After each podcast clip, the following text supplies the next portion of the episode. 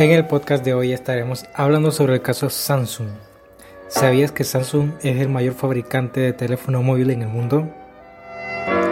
Y actualmente lidera el mercado de los smartphones. Pero recientemente Samsung ha ido perdiendo fuerza. Competidores como Huawei se han propuesto a liderar el mercado para principios del 2020. ¿Será este el principio del declive de Samsung? ¿O es parte de una estrategia mucho más grande?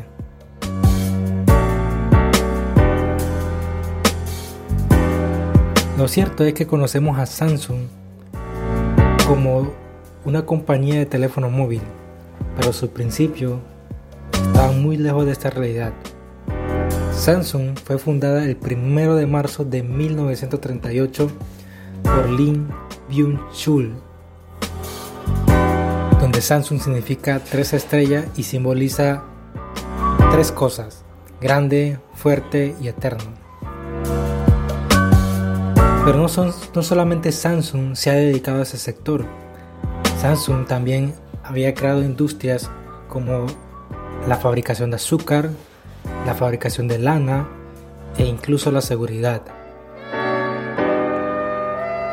Eso permitió que Samsung creciera de una manera exponencial y que en solamente una década se convirtiera en un imperio empresarial que ya conocemos.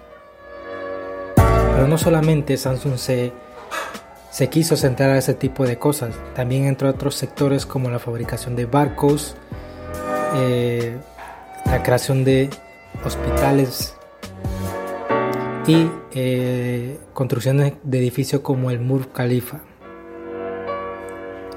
Todos sabemos que Samsung es uno de los mayores fabricantes de teléfonos móviles y uno de los más populares teléfonos consumidos a nivel mundial. Pero Samsung también en su principio fue fundado para vender pescado en Corea del Sur y también donde vendían frutas. Una de las cosas que en lo personal me ha llamado muchísimo la atención de Samsung es que Samsung no solamente se dedicó a eso. Samsung, eh, como dije anteriormente, había entrado a varios sectores. Pero uno de los sectores que catapultó Samsung fue Samsung Electrodomestic, donde se donde se concentraron en fabricar eh, televisores, microondas y cosas electrónicas. De ahí a 1990, entonces Samsung empieza a fabricar lo que es chip, empieza a fabricar componentes para empresas como Nokia, eh, Motorola y otras marcas.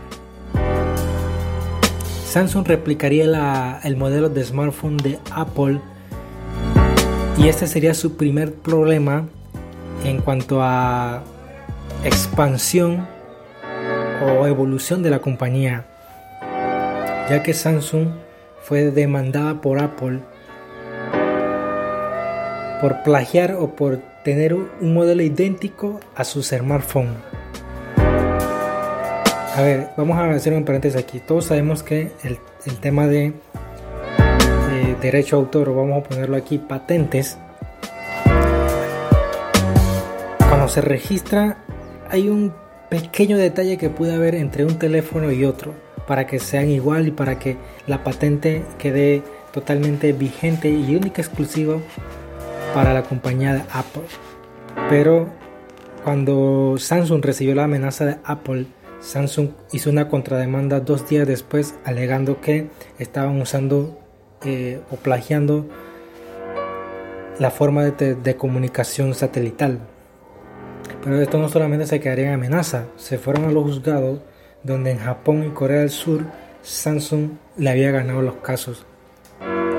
Pero finalmente Apple le ganaría a Samsung en Estados Unidos y al final tuvo que Samsung indemnizar a Apple por creo que unos más de 60 o 35 millones de dólares. Uno de, los de, los detalles más importantes de Samsung es que ellos no solamente se quedaron con el tema de la telefonía móvil, sino es que para el principio de los 90, ellos, perdón, para el principio de los finales de los 90, ellos ya eran los segundos en la fabricación de chip y para 2016 ya eran los números uno en la fabricación de chip. Pero hay algo curioso entre Samsung y Apple, entre ese amor y odio, ya que a pesar de las demandas que Apple le estaba haciendo a Samsung, Samsung nunca dejó de fabricar los chips a los teléfonos de Apple.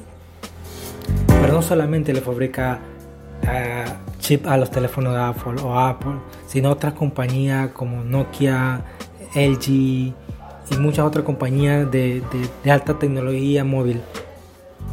Entonces Samsung actualmente está teniendo un declive que muchas personas eh, de pronto no se logran explicar. Pero es debido a que eh, Samsung dentro del país de China tiene muchísimos competidores locales como Huawei y Xiaomi, donde estas compañías venden los smartphones o los teléfonos móviles a un precio muchísimo más barato que el de Samsung. Y esto ha ido eh, como en el declive de, de, la fabricación de Samsung. Al final voy a darle un pequeño detalle sobre, sobre, sobre este problema que, que, tiene Samsung en cuanto a la fabricación de teléfonos. Entonces, como yo decía, Samsung adopta una nueva estrategia y es tratar de ir dejando el mercado de los, de los smartphones y solamente dedicándose a la fabricación de chip y o de hardware como teléfonos, digo, perdón, como relojes digitales y cascos de realidad virtual. Samsung actualmente ha invertido más de 65 millones de dólares en el sector de la tecnología artificial, en, la tecnología autónoma y en otro tipo de tecnología, ya que Samsung sabe que ese será el futuro y Samsung quiere que todos sus chips a futuro estén liderando el mercado de esos, de esos futuros sectores bueno, ya es una realidad de sus sectores, pero que Samsung sea el que provea de chip a todas estas compañías que vayan creciendo a lo largo del tiempo. Entonces, uno de los detalles más importantes es que actualmente Samsung ha decidido cerrar todas sus fábricas en China. Y la razón es simple. Para dejar de competir con sus competidores de Xiaomi y Huawei Ahora, ustedes pensarán que Samsung estaría, estaría perdiendo mucho dinero, pero en realidad no es así, ya que Samsung sabe que si sus competidores crecen, la fabricación de chip van a mejorar y con cada fabricación de chip mejorado es muchísimo mejor para la compañía. Entonces, Samsung ahorita mismo sigue liderando el mercado de los smartphones, pero mientras ellos sigan liderando van a seguir teniendo ganancia fin de cuentas Samsung nunca va a poder perder. Samsung está metido en demasiados sectores como para decir que va a ser su declive. Realmente Samsung quiere ser una de las compañías futuras más grandes del mundo.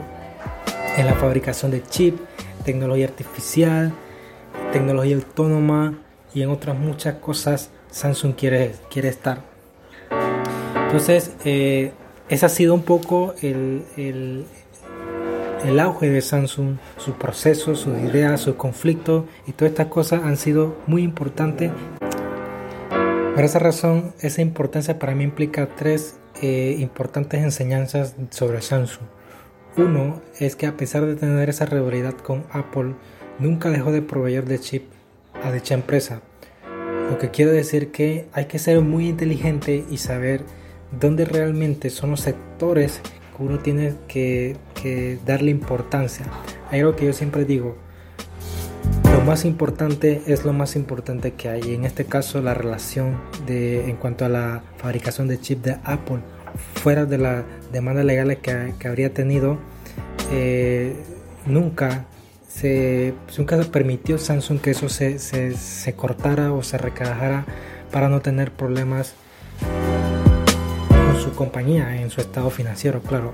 Eso permitiría un campo muchísimo, o sea, Samsung esa alianza permitía que su campo se abriera muchísimo más con otro tipo de compañías. Otra parte, otra enseñanza que puedo mencionar sobre, sobre Samsung es la constante innovación y estar metiéndose en, en diferentes sectores ya vimos que se metieron a la fabricación de barcos, de edificios, de centros médicos, fabricación de chip, fabricación de teléfonos, fabricación de televisión. Ahora están eh, tratando con la, con la tecnología artificial y con la tecnología autónoma. Y, es eso, esa, esa, clave de poder intentar de todo el tiempo estar probando cosas diferentes es, es lo que al final va a dar ese toque de, de orgullo, ¿no? De, del buen sabor de una compañía que crece en todo momento. Entonces, esas son mis enseñanzas, esas son las dos enseñanzas que, que he podido ver dentro de esta pequeña historia que le he eh, comentado sobre Samsung. Eh, siento yo que es impresionante como un hombre que se dedicó o que creó una pequeña empresa comercial que al principio vendía pescado, luego pasó a la fabricación de textil, luego evolucionó a, a, a, a dar un paso muy importante en cuanto a la fabricación de chip y ayudar a otras empresas a crear barcos, a fabricar barcos. O sea, la innovación que tenía ese hombre, la visión que tenía eh, el fundador de Samsung era impresionante. Y eso es una de las cosas que hemos visto a lo largo de, los podcasts que he subido. La visión que tienen estos hombres es súper increíble, o sea, es ilimitado. Pero si yo te preguntara a ti actualmente si, si tu visión a dónde está enfocada, cómo lo tienes, cómo tienes esa convicción de tu visión, es muy difícil, ya que como nosotros no vemos los resultados, no podemos percibir lo que realmente va a suceder, es muy difícil mantener, mantenerse sobre esa línea, ya que nosotros estamos acostumbrados a, a esa satisfacción instantánea, ¿no? de poder tenerlo, de poder parparlo y sobre todo de poder disfrutarlo. Pero hay un dicho, sin sacrificio no hay victoria. Entonces, eh, esta gran historia que, que, acabo de relatar, que fue muy breve por cierto, me ha permitido o, o espero que le permita a ustedes poder profundizar un poco sobre todo esto, sobre la innovación, la evolución, la entrega, la constancia, la cantidad de cosas que hizo Samsung y no en todo, no en todo fue exitoso. Realmente Samsung cerró muchas compañías que no le estaban produciendo para quedarse con las que sí le estaban dando mayores ingresos. Entonces yo pienso que esa es una de las cosas que deberíamos hacer. Bueno, hasta aquí este podcast. Estaremos subiendo el día de mañana nuestro próximo episodio, que ya que nos hemos atrasado por, temas personales, ¿no? Pero en el, episodio de mañana estaremos uh, hablando, vamos a tratar de subir dos episodios entre hoy y mañana para eh, actualizarlo. Recuerden suscribirse, darle me gusta para estar pendiente del próximo episodio. Mi nombre es Mario Miranda, me despido y nos vemos en el próximo episodio.